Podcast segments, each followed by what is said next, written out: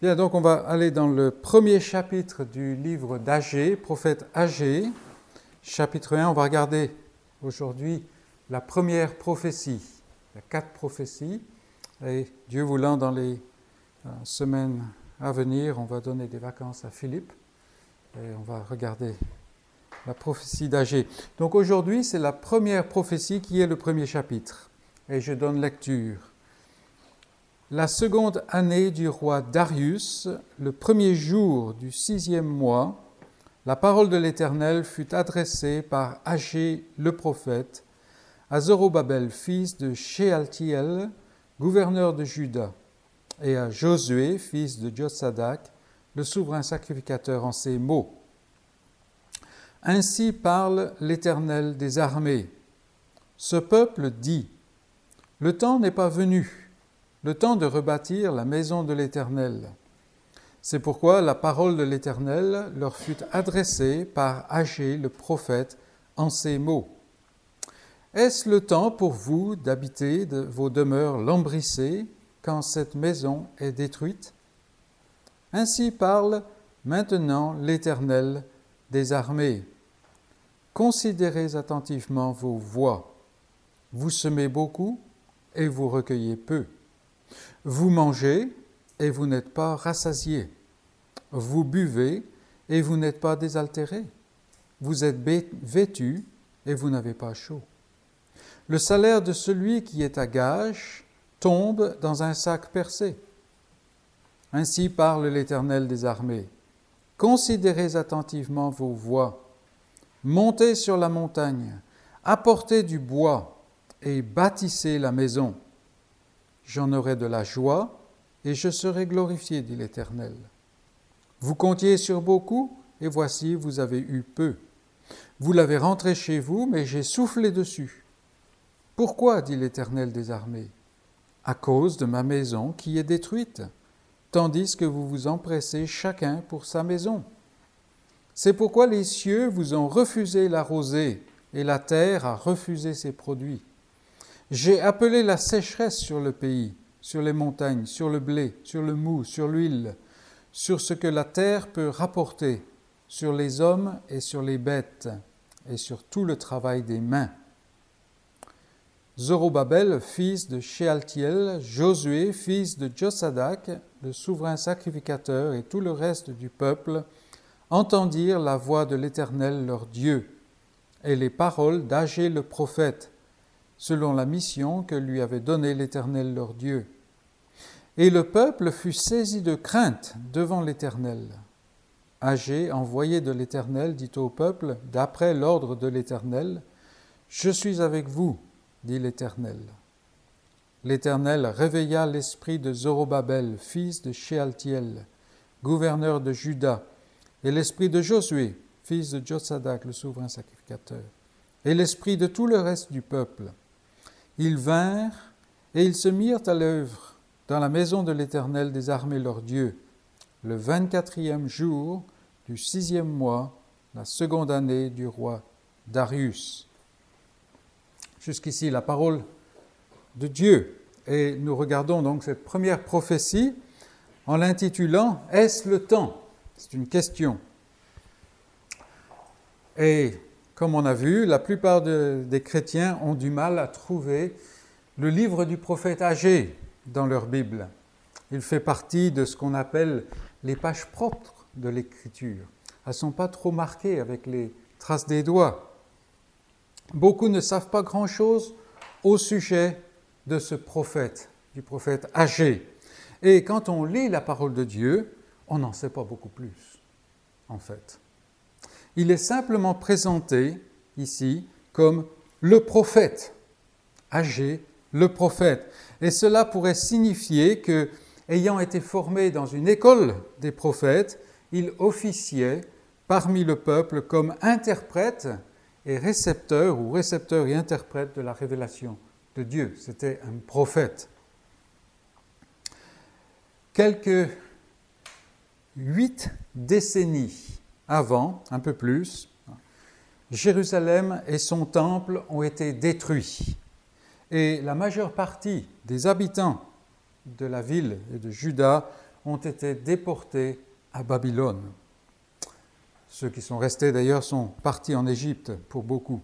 70 ans plus tard, après cette déportation, selon ce que Dieu avait annoncé par le prophète euh, Jérémie et par le prophète Ésaïe, euh, le roi Cyrus à Babylone publie un décret qui permet aux Juifs de retourner à Jérusalem pour, dans le but exprès, de rebâtir le temple.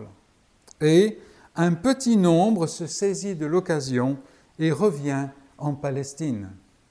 42 000 et des poussières. Pas tout à fait 43 000. Et ils arrivent à Jérusalem. Tout est en ruine et ils sont très peu. Comme j'ai dit, quelques milliers. Mais ils sont remplis d'enthousiasme. Ils sont revenus parce que nous dit la parole de Dieu, l'Éternel a réveillé leur esprit. Il n'a pas réveillé l'esprit de tous les Juifs, mais voici ceux qui ont été réveillés dans leur esprit, ils sont à Jérusalem. Et ils commencent par relever l'autel de l'Éternel, et ensuite ils posent les fondations de la maison de l'Éternel, du temple. Donc on voit qu'il y a c'est un moment de, grande spiritualité euh, biblique. Euh, ils commencent comme il faut. Au milieu des ruines, il relève l'autel, parce que c'est là qu'on fait le sacrifice qui apporte la paix. Et puis, il pose les fondations du temple. Et c'est à ce moment précis que les ennemis du peuple de Dieu se manifestent. Très intéressant, on verra par la suite. Et par diverses tactiques, ils réussissent à arrêter l'œuvre. Et voilà que une période de 14 années intervient pendant laquelle l'œuvre est interrompue. Plus rien ne se fait dans le, dans le temple. Et c'est au terme de ce temps que Dieu envoie Agé, le prophète, et puis, pratiquement au même moment, Zacharie le prophète pour déclarer sa parole au peuple. Donc là, on a le, euh, le contexte historique. Donc on a un peuple qui est rempli d'enthousiasme, qui a accepté de quitter le confort et la sécurité de Babylone. N'oublions pas que, bien qu'ils aient été déportés, au bout de 70 ans, ils étaient vraiment bien implantés. Et Babylone était une ville extrêmement développée. C'était une ville moderne à l'époque. Et les, euh, excavations euh, archéologiques ont montré qu'effectivement c'était quelque chose de très développé. Et il y avait une sécurité.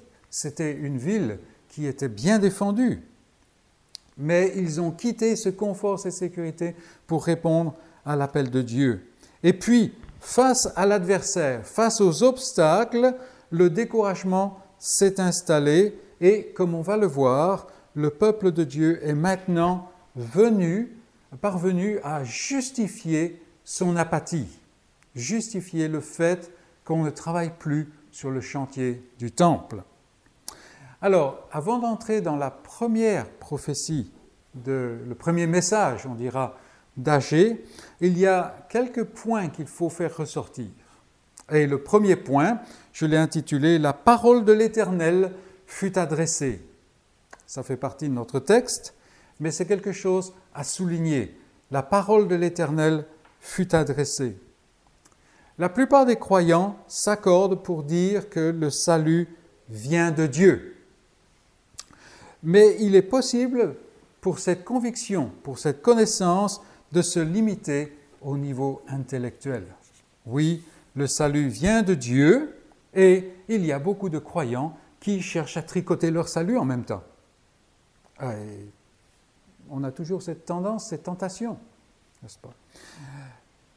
Ça peut rester au niveau intellectuel, mais il y a aussi une autre dimension, dans le sens que la chose a depuis bien longtemps cessé de nous émerveiller, c'est devenu quelque chose de commun. C'est quelque chose qui guette tous les croyants. Et c'est grandement dommage. Il est temps de recouvrer le fait que la merveille du salut vient de Dieu quelque chose d'évident, mais il est besoin de faire briller de nouveau cela si jamais l'éclat a disparu. Ce n'est pas Adam, après la chute, qui est allé vers Dieu, mais c'est l'Éternel qui est venu à sa rencontre. Aucune ceinture de feuillage fabriquée par l'homme ne peut couvrir sa nudité, son besoin. Alors Dieu lui fournit un habit de peau qui lui-même préfigure le salut qui un jour va être euh, apporté par l'envoyé de Dieu. En Égypte, les Israélites subissent un terrible esclavage et ils ne peuvent pas s'en défaire. Aucun esclave ne s'est jamais libéré lui-même. C'est l'Éternel qui, suscite Moïse sans l'aide de quiconque. Et même quand Moïse vient euh, vers le peuple, le peuple est loin de l'accepter, comme le rapporte Étienne en acte 7. Et c'est Moïse, l'envoyé de Dieu, qui conduit le peuple hors de la servitude. Mais le peuple par lui-même veut revenir dans la servitude souvent, pratiquement continuellement. Et ici, dans notre passage, le peuple est découragé. Il est face à des défis et des obstacles énormes. Et il commence à s'en accommoder. Alors, une fois encore, Dieu intervient. C'est lui qui envoie Agé puis Zacharie pour réveiller l'esprit du peuple. Le salut donc vient de l'Éternel. S'il n'avait pas envoyé son Fils, il n'y aurait même pas d'évangile du salut, de bonnes nouvelles du salut. S'il n'envoyait pas sans cesse ses serviteurs avec la précieuse parole, personne ne serait sauvé, puisque l'Esprit souffle sur la parole. Enfin, s'il n'envoyait pas son esprit en puissance, personne ne pourrait s'approcher de lui. Parce que l'esprit humain, le cœur humain, ne peut pas saisir les choses de Dieu. Elles sont folies pour lui. La parole de Dieu fut adressée, nous dit notre passage, et laissons la merveille de la grâce de Dieu saisir notre cœur et notre esprit. Par exemple, je peux me sentir euh, tout froid, euh, un peu comment rétrograde et ces choses-là, oui, j'y ai cru, mais il y a d'autres choses, il y a les difficultés de la vie et tout ça, et on peut désespérer, on peut être très découragé. Saisissons-nous de cette vérité que le salut vient de l'Éternel. Peut-être je m'aperçois que finalement je ne suis pas euh, exactement ce que je pensais être. Comment est-ce que je peux venir vers Dieu? On va le voir dans ce passage aussi euh, plus tard. Mais est-ce qu'il faut que je fasse des efforts? Est-ce qu'il faut que je lise plus la Bible et ainsi de suite? Hmm, Peut-être, c'est pas mauvais. Mais rappelons-nous que le salut vient de l'Éternel. Et donc, allons à lui. Notre vie et nos assemblées seraient alors très différentes. Le salut vient de Dieu. Sa parole fut adressée au peuple découragé. Un deuxième point à faire ressortir, et je l'intitule Agé le prophète. Comme ça, ça nous réveille un petit peu. Et puis, ça nous permet de focaliser comment, notre esprit là-dessus. C'est tout ce qu'on sait au sujet d'Agé. Il est le prophète. Très certainement, comme je l'ai dit, il avait reçu une formation dans une des écoles des prophètes qui avait commencé au temps d'Élysée. Vous vous rappelez? Il y avait ces écoles de prophètes. Aujourd'hui, on appelle ça des séminaires théologiques, des euh, institutions de formation. Et, rien, mais rien n'est dit là-dessus. Mais le fait qu'on l'appelle le prophète probablement pointe dans ce sens. Et il est très probable que, euh, il est très probablement connu par la petite communauté du retour ce monsieur âgé comme un prophète, celui qui euh, fonctionne, qui euh, travaille à Jérusalem pour annoncer la parole de Dieu. Et en dehors de son livre, son nom paraît seulement à deux endroits. Mais c'est simplement pour nous dire qu'il a prophétisé. Donc c'est Agé le prophète. Et en plus, toute la prophétie d'Agé qui est rapportée dans l'Écriture, c'est-à-dire officielle on pourrait dire, ne consiste de seulement quatre messages. Et ils sont donnés en l'espace de trois mois. Alors, ce n'est pas très impressionnant, pas vraiment très impressionnant, mais le livre d'Agé fait partie de la révélation de Dieu. C'est quelque chose à souligner et qui est très important. Pourquoi le souligner? Parce qu'il semble exister aujourd'hui un culte de la personnalité. On le voit dans le monde. Mais même au sein de l'Église et parmi les prédicateurs, on voit un, un culte de la personnalité se développer. On a l'impression que euh, les, serviteurs de Dieu, comme on les appelle, ou en Afrique c'est les hommes de Dieu, hein, sont des gens quasi divins. On les adore, on prend des, photos de telle manière à ce que le petit bonhomme hein, est très important. Je me rappelle une fois rencontrer quelqu'un qui est, on, voyait sur euh, euh, tous les réseaux sociaux et des belles photos, et, c'était très surprenant parce que le monsieur était tout petit, mais les photos ne semblaient pas le montrer. Hein. On, les on brûle, par exemple, de devenir quelqu'un en vue. Seuls semblent compter les célébrités, les ministères impressionnants. Et je me rappelle, petite anecdote, un, ami aux États-Unis qui disait Mais je ne peux pas faire de conférence parce que je n'ai personne à qui, euh, qui, inviter. Alors, parce qu'ils n'avaient pas, euh, comme ils étaient un tout petit, enfin, un petit groupe, ils ne pensaient pas pouvoir inviter des célébrités. Alors, on en a discuté, je pense qu'il a euh, changé un peu sa façon de voir les choses à, ce sujet-là. Euh, peut-être pour ça qu'il m'a invité d'ailleurs. Mais c'est seuls ces célébrités, ces ministères impressionnants qui semblent compter. Mes amis, cela ne vient pas de Dieu. Il faut le dire. Dans sa grâce, Dieu utilise des instruments et pour enseigner son peuple. Et il nous faut être reconnaissants pour ceux qui l'envoient et qui l'utilisent. Oui, oui, ça c'est vrai. Mais n'oublions jamais que nos yeux doivent être fixés sur le Maître. Le serviteur est fidèle quand il délivre le message de celui qui l'envoie. Donc les yeux sont sur le Maître. Au sein de sa fonction de prophète, âgé, est appelé à donner quatre sermons et c'est la seule raison pour laquelle on entend parler de lui encore aujourd'hui. Il s'acquitte de son service fidèlement, il donne la parole de Dieu et puis il disparaît. On ne sait même pas quand il est mort, on ne sait même pas où est sa tombe. C'est un bon serviteur. C'est un bon serviteur. Et il est temps de nous poser la question, est-ce que je, je me place dans cette logique est-ce que je suis reconnaissant pour les bons serviteurs que Dieu m'envoie? Il y a aussi parfois une tendance pour les chrétiens de se penser inutiles parce qu'ils ne font pas grand-chose dans l'Église, ou parce qu'ils ne font pas quelque chose même, quelque chose qu'on voit. Cela vient de la chair. Cette réflexion vient de la chair. Ce qui est important, c'est de faire ce que Dieu nous demande de faire. Et là encore, je me souviens, euh, nous étions tout jeunes chrétiens et il y avait un vieux pasteur.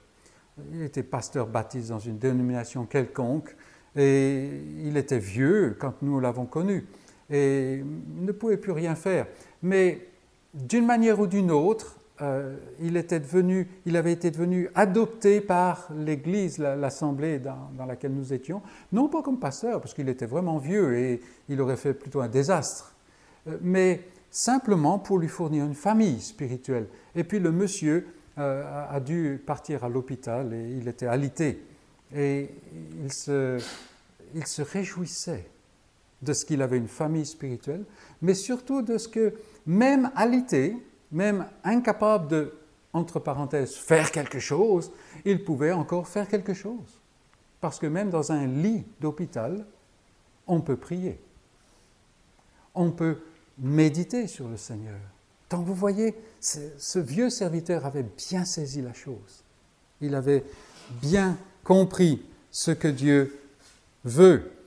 C'est important de faire ce que Dieu nous demande de faire. Il se peut que notre service invisible se manifeste dans celui de quelqu'un d'autre, à qui notre service permet de s'acquitter du sien.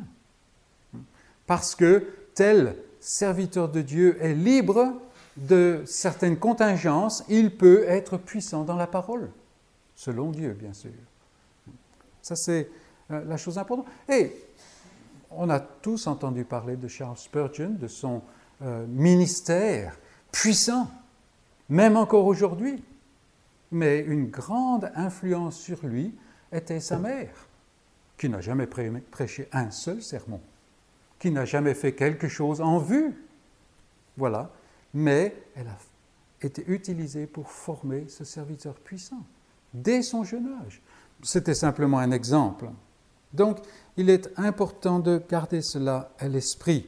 Aucun croyant véritable, si anonyme soit-il aux yeux du monde, et même du monde évangélique, on pourrait dire, aucun croyant véritable n'est inutile, même s'il ne met que deux pièces, deux petites pièces dans le tronc du temple, n'est-ce pas? Les hommes ne voient pas, mais Dieu note. Et il fait euh, lever un témoignage à ce sujet. Vous savez de quoi je parle, Deux petites pièces qui n'étaient pas le superflu. Donc, Agé le prophète nous enseigne que par le fait déjà qu'il est prophète. Maintenant, venons-en à la prophétie, au message lui-même. Et euh, le troisième point, ou le premier point sur le message, s'intitule Est-ce le temps? C'est la question de Dieu. Est-ce le temps? Un petit nombre de Juifs étaient revenus de Babylone et ils faisaient face à une ville en ruine, un temple qui a été démoli brûlés. Dans leur opposition continuelle, les adversaires avaient obtenu une lettre officielle du roi de Babylone, qui avait changé, et qui ordonnait l'arrêt du travail de reconstruction. Très intéressant. Voilà que le roi de Babylone publie un décret qui permet aux Juifs d'aller reconstruire le temple, mais voilà maintenant le roi de Babylone, qui n'est plus le même, envoie une lettre pour arrêter le projet de reconstruction. Bien fou est celui qui met son espoir dans les hommes, n'est-ce pas? Ce qui est tout à fait aujourd'hui?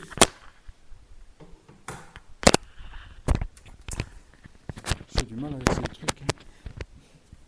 Donc voilà, le roi de Babylone avait maintenant envoyé à la demande des adversaires une lettre qui interdisait aux Juifs de continuer l'œuvre de reconstruction. Donc il y avait simplement les fondations du temple et puis euh, l'autel, c'est tout. Et euh, donc nous avions, euh, le peuple faisait face à des défis formidables et cela le poussait au découragement. Et on peut bien le comprendre. Mais cela allait plus loin que le découragement. Dans leur découragement, ils rationalisaient la situation. Et on peut très bien comprendre de quoi on parle. Ils avaient cessé de lutter et ils s'en accommodaient. Deux juifs se retrouvaient, comme ça, peut-être pas très loin du, chantier, on dira, qui commençait à être envahi par les, euh, ronces, par la, végétation. Hein, n'est-ce pas? Et étaient là, comme ça, à à hocher la tête, et puis un des deux dira à l'autre, le temps n'est pas venu. Le temps n'est pas venu. Vous voyez la justification de leur inertie, de leur inaction? Non, ils avaient, ils s'en accommodaient. Le temps n'est pas venu. Et 14 années d'inaction passent avec les ronces qui envahissent le lieu où le temple devrait se dresser. 14 années. C'est long, hein, Nathan? Ça, nous donne une idée. 14 années. où rien n'est fait. Et soulignons les caractéristiques de leur attitude. La situation leur dictait leur perspective. La grandeur, le dessein de Dieu avait disparu de leur pensée. La dimension de l'homme était devenue la norme pour le peuple de Dieu. Et ça, c'est grave. La chose était logique, mais la logique ne venait pas de Dieu. Petit à petit, ils avaient drogué leur cœur dans l'insensibilité. Et maintenant, ils ne voyaient que les obstacles, que la difficulté. Leur attitude charnelle et logique les assujettissait à l'inaction dans l'œuvre de Dieu. Mais l'inaction ne concernait pas tous les domaines de leur vie, semble-t-il. Et c'est à ce point que Dieu intervient. Dans la logique de l'homme, il y a toujours une incohérence. Toujours, toujours, toujours. C'est pour ça que les philosophies humaines ne peuvent pas marcher. Jamais. Si le temps n'est pas venu pour rebâtir ma maison, dit Dieu, quand il envoie Agé, où trouvez-vous le temps pour bâtir, pour lambrisser vos demeures? Alors les lambris, on sait ce que c'est, hein, ce n'est pas les quatre murs euh, vides, c'est le, surplus, n'est-ce pas? Là, il trouvait du temps pour cela. Et vous voyez comment la logique de l'homme le mène à l'inaction et puis à une activité qui en fait est coupable. Et Dieu vient avec sa logique à lui. S'il n'est pas le temps pour rebâtir ma maison, est-ce le temps pour bâtir les vôtres? Et même plus loin que cela. Dieu ne s'oppose pas au fait qu'il faut que l'homme ait une demeure et un toit. Il n'est pas contre le fait de, bâtir quatre murs et un toit. Il s'attaque à l'esprit qui s'était emparé du peuple, de son peuple. Les Juifs ne se contentaient pas de se bâtir euh, un abri, une maison. Non, Agé parle de demeure lambrissée. Il y avait du luxe là. Il passait beaucoup d'argent dans ce qui n'était pas le nécessaire. Si le peuple se satisfaisait d'une situation où l'honneur de Dieu gisait dans la ruine, ils n'en étaient pas moins foncièrement centrés sur eux-mêmes et sur leur aise. Et c'est ça que Dieu vient dénoncer par le prophète Agé, tout au moins au début. Agé, Dieu tourne leurs pensées sans dessus dessous. Si ce n'est pas le temps pour cela, la chose la plus importante, comment se fait-il que ce soit le temps pour ceci? Si vous n'avez pas le temps pour moi, comment pouvez-vous avoir le temps pour vous? Ouvrez les yeux. Voyez la réalité de votre raison déchue et coupable. Regardez les lambris de vos demeures et la ruine de ma maison. Est-ce le temps? Est-ce le temps? Voyez, les, Juifs se retrouvaient entre eux et disaient, le temps n'est pas venu. Et Dieu balaye cette espèce de bondieuserie, on dira, cette espèce de, phrase qui semble tellement spirituelle. Elle dit, mais est-ce le temps? Est-ce le temps? Et Dieu va plus loin, c'est notre prochain point. Considérez attentivement vos voix. Ça, c'est le message qu'il demande à son prophète de dire. Et le message de Dieu est très simple. Considérez attentivement vos voix. Il est très simple. Plutôt que de vous appuyer sur vos raisonnements creux, ouvrez les yeux sur la réalité. Quittez la logique pour laisser les faits vous parler. Et combien de fois on, échoue dans cette euh, démarche? Oui, certes, vous conservez une forme de vie spirituelle, mais ce n'est qu'une coquille vide en fait. Vous avez relevé l'autel et vous continuez d'offrir les sacrifices, mais c'est au milieu de ruines. Et ça, les Juifs ne le voyaient plus. Et vous savez ce que c'est? On, est tellement habitué par certaines choses qu'on ne les voit plus. Comme on dit, ça fait partie des meubles. Et ici, ils, ils faisaient encore leur culte, oui, oui, mais au milieu des ruines d'un temple qui aurait dû être construit. Alors qu'un souci brûlant pour le Seigneur devrait vous pousser, dit Dieu à son peuple, vous vous empressez chacun pour sa maison? Et combien c'est vrai? Vous suivez la chair plutôt que l'esprit et regardez le résultat. Et nous voyons versets 6 jusqu'à 9 par exemple. Vous semez beaucoup, vous recueillez peu, vous mangez, vous n'êtes pas rassasié et ainsi de suite. Oui, vous êtes très actif, mais cela produit très peu. Le cœur est là où est le trésor. C'est ce que le Seigneur Jésus dit.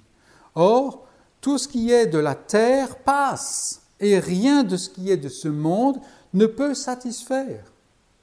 Les, les, 100 euros d'hier ne sont plus que 80. Peut-être demain, on dira. N'est-ce pas? Est-ce ce à quoi, peuple de Dieu, vous êtes appelés Et Dieu leur dit, est-ce pour cela que je vous ai ramené de Babylone, de la déportation, de la captivité? Non. Mais ce n'est pas tout. Ce n'est pas tout.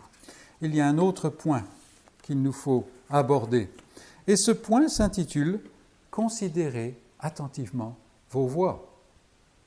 Alors non, je ne me répète pas, et Agé ne se répète pas, Dieu ne se répète pas. Il y a une façon stérile de regarder à la situation, car cette manière de voir, cette perspective reste dans le domaine de l'homme. C'est ce que fait le monde en général. Il voit une difficulté qu'a produit ce monde, et il va chercher dans ce monde la solution. C'est faux, et ça touche souvent le peuple de Dieu. Ah, les jours d'antan étaient meilleurs. Il faut qu'on revienne aux jours du passé. Nous vivons dans une génération mauvaise. Combien de fois on entend cela? Combien de fois on entend cela? Et pourtant, c'est faux. Et, je me rappelle, euh, quand nous vivions en Grande-Bretagne, c'était un peu la résurgence de l'intérêt dans le mouvement puritain du XVIIe siècle. Et beaucoup de gens dans les églises, bien enseignés, et ainsi de suite, parlaient de l'âge d'or des puritains.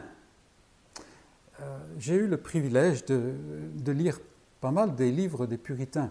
Et franchement, il n'y a aucun des puritains qui voyait qu'ils vivaient dans un âge d'or. Pour eux, c'était la même situation que nous vivons. Ils avaient leurs défis, nous avons les nôtres. Non, c'est faux. Le message de Dieu à son peuple est clair. Il n'est pas intéressé dans leur aise ici-bas. Leurs difficultés ne sont pas une infortune, mais une marque de grâce. Et leur situation n'est pas une sorte de hasard intouchable euh, auquel il faut se résigner. Ils ne sont pas là à récolter peu parce que ben, finalement tout le pays a été euh, abandonné pendant tellement longtemps, et puis il y a des adversaires, et puis il y a des difficultés, et puis c'est impossible, et tout, et tout, et tout. Donc on fait avec peu. Vous connaissez ce langage, n'est-ce pas? Ça n'est pas la réalité. Ça n'est pas ça. Si ce qui promettait beaucoup a produit peu, c'est parce que lui, l'Éternel, a soufflé dessus c'est parce qu'il a appelé la sécheresse. C'est ce qu'il dit euh, ce que Agé dit dans la suite de son message. Et pourquoi est-ce que Dieu a fait cela? Parce que le regard, le grand but de Dieu n'est pas l'aise et la satisfaction de son peuple dans ce monde. C'est un peuple de pèlerins. Tout ce que Dieu vise est l'honneur de son nom. Et cela ne vient pas dans un culte au milieu de ruines. Il faut rebâtir ce temple. Non pas que Dieu soit intéressé dans le bâtiment lui-même, mais parce que ce temple parle d'un plus grand que le temple qui va venir. Parce que ce temple qu'ils vont rebâtir finalement, il y aura toujours un voile qui va cacher le lieu où se fait la paix. Mais voilà qu'il y a un qui revient, qui est plus grand que le temple. Et c'est en lui que Dieu est intéressé. Et c'est pour cela qu'il a soufflé, qu'il a euh, détruit tout ce que le peuple cherche à faire. Vos demeures lambrissées ne sauvent personne et elles ne contribuent pas à ma gloire. Non, c'est plutôt leur gloire. Ma maison, là où est mon honneur, là où est, mon, euh, le lieu où je fais la paix, mes amis, cette maison est en ruine. Levez-vous et ne vous donnez pas de repos avant qu'elle ne soit rebâtie. Voilà le message de Dieu. Tout simple, à travers Agé. Et en fait, on pourrait presque s'arrêter là. Et les autres messages font simplement bâtir là-dessus. Maintenant, la question se pose, et c'est notre dernier point. Comment comprendre? Ce n'est pas tout à fait le dernier point. comment comprendre cela? Quelle est l'application de ce message? Bien sûr, nous ne parlons pas de briques ni de ciment. Dieu n'habite pas dans des bâtiments faits de main d'homme. Il arrive même parfois aujourd'hui que se soucier de la perfection du lieu de, euh, comment, de rencontre soit la même erreur que les demeures lambrissées. Euh, j'ai vu des gens qui bâtissaient des chapelles où il fallait que tout soit parfait. Et pendant ce temps-là, l'honneur de Dieu est oublié. De quoi est-ce qu'il s'agit? Le problème fondamental est de trouver son contentement dans ce monde présent, alors que l'œuvre de Dieu n'est pas terminée. On a oublié que le mandat missionnaire que Dieu a donné, en Matthieu 28 par exemple, n'est pas terminé. Il n'a pas euh, fini. Il n'a pas mis un point final à cette chose-là. C'est, le problème, c'est se reposer alors qu'il y a des brebis qui sont encore au dehors de la bergerie, qui ont besoin d'entendre la bonne nouvelle, d'entendre la voix du berger. Il est vrai, le service de Dieu est difficile. Tenir dans un zèle brûlant pour, euh, pour voir euh, l'étendard de la vérité relevé et à l'honneur, c'est éreintant, c'est décourageant. La faiblesse de la chair n'aide pas. Le monde pousse dans le sens contraire et souvent le monde religieux s'oppose. C'est très intéressant que les adversaires, nous le verrons dans les prochains messages, mais les adversaires qui ont fait cesser l'œuvre du temple, de reconstruction du temple, étaient précisément les Samaritains qui voulaient participer à cette œuvre. On le verra plus tard. Mais aujourd'hui encore, souvent quand on cherche à relever l'étendard de la vérité, ceux qui s'opposent le plus sont ceux qui portent le nom, qui se disent porter le nom de l'Éternel. Non, le découragement n'est pas rare. Oh, bien entendu, on garde une sorte de service minimum, une forme de piété.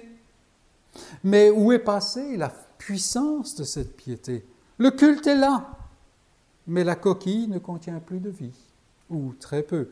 Et pendant tout ce temps, les choses du monde, de ce monde, vont bien, je vous remercie. Tout va bien.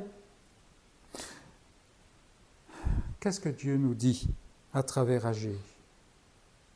Tout simplement, est-ce le temps pour nous de courir pour acheter des lambris, pour nous mettre à l'aise? N'y a-t-il plus de perdus dans notre rue, dans notre famille, dans notre lieu de travail? Qui va prier pour eux? Qui va leur porter la semence de vie? Parce qu'ils sont dans la mort. Voilà les questions que Agé pose. La chose est difficile? Certes. Le climat ne s'y prête pas? Bien sûr que non. Loin de là.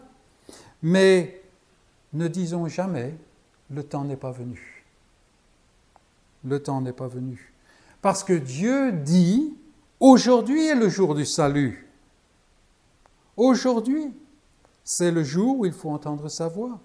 Les désirs et les dires sont forts et impressionnants, mais les résultats sont maigres, car Dieu a soufflé dessus. Alors, dernier point, c'est la question. Quelle est la solution? Quelle est la solution? Même quand on fait des efforts, même quand on cherche euh, à faire la volonté de Dieu, on s'aperçoit que il y a une très maigre récolte Parce que Dieu souffle dessus. Quelle est la solution? Faut-il se mettre à l'ouvrage? Oui et non. Parce qu'en effet, il y a un service, il y a une activité qui peuvent simplement venir de la chair. Et cela ne produit rien de bon. On le voit aujourd'hui. Qu'est-ce qui n'est pas fait au nom de Dieu dans les églises? N'est-ce pas? Vous avez tous ces rapports, vous avez ces, publicités qui viennent, et on a l'impression qu'il va y avoir des milliers de gens qui vont se convertir.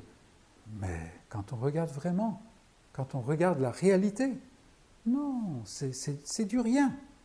Et souvent, c'est même que du vent, malheureusement. Cela ne produit rien de bon. Écoutons le texte. Et c'est très intéressant que Dieu a envoyé Agé pour confronter son peuple, pour réveiller l'esprit de son peuple. Mais Agé ne dit jamais vraiment bâtissez. Dans notre passage, deux fois, il dit considérez vos voies. Considérez vos voies. Dieu a envoyé Agé pour donner sa parole. Le prophète a parlé et il l'a fait avec clarté, fidélité, simplicité. Et que se passe-t-il? Que se passe-t-il? Verset 12. Ils entendirent la voix de l'Éternel. Verset 14. L'Éternel réveilla l'esprit de Zorobabel, de Josué et du reste du peuple. Dieu doit œuvrer. Rappelons-nous que le salut vient de l'Éternel, n'est-ce pas? Écoutons sa voix, implorons sa force et levons-nous pour bâtir. C'est, euh, comme Agé le dit, allez couper le bois pour bâtir. Oui, la parole fut efficace pour eux en leur temps. On voit au début que la seconde année du roi Darius, le premier jour du sixième mois, Agé commence à parler. Et regardez, euh, l'esprit de tout le peuple a été réveillé. Ils vinrent et se mirent à l'œuvre dans la maison de l'Éternel des armées, leur Dieu, le 24e jour du sixième mois, la seconde année du roi Darius.